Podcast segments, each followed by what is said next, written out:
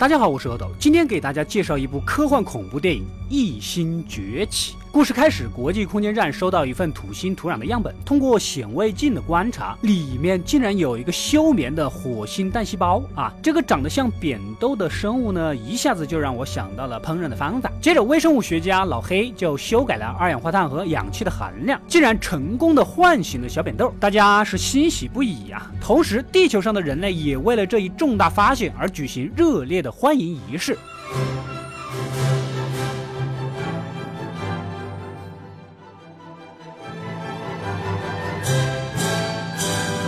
一度的春节联欢晚会如约而至。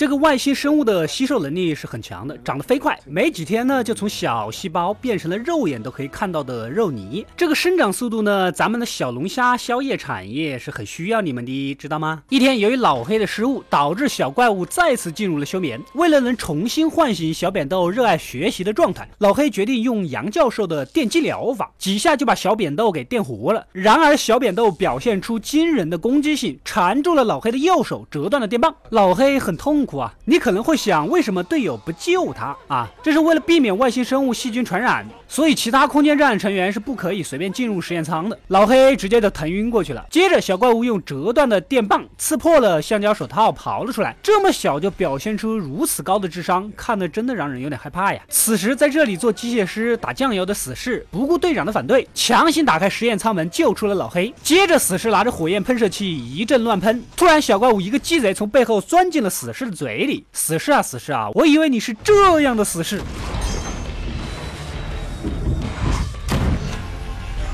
没想到死的这么随意，四十分钟就投了。你对得起你占的这么大一块宣传海报吗？小怪物吃了死尸之后变得更大了。这个时候，火焰喷射器不小心触发了消防装置，而中央处理器也出了问题。空间站的工程师日本大叔只能手动关闭消防孔。就在关键时刻，怪物还是从最后一个孔钻了出去，这下就危险了。不知道怪物什么时候会突然出现作妖。哎，事态紧急，大家打算跟地球啊联系报告这个事情。可是舱外的通讯发射器又出了问题。女队长挺身而而出，面对无处不在的怪物，这无疑就是送人头的行为。果不其然，碰上了蹲草丛的怪物。怪物从后面抱紧女队长的大腿，弄得队长全身都湿了。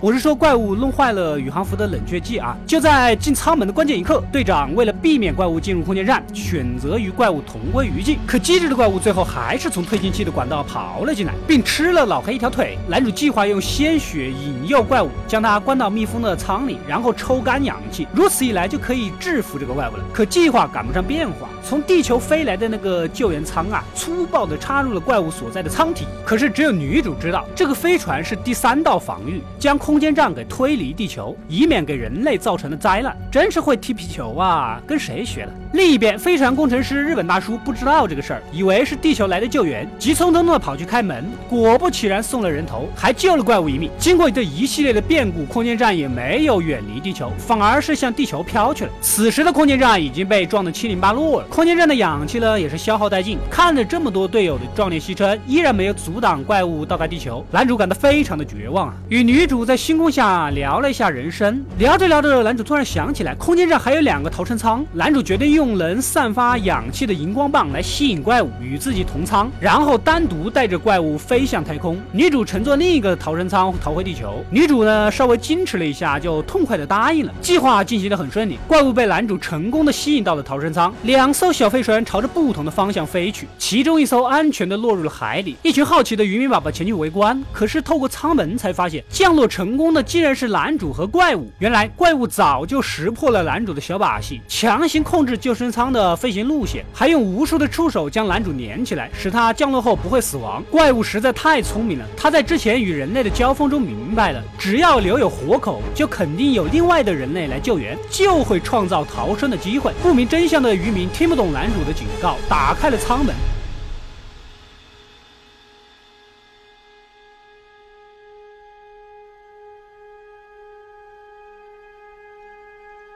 更多的渔民从其他的方向赶过来，而女主的救生舱则撞到了飞船的碎片，系统故障，永远的飞向了太空的深处。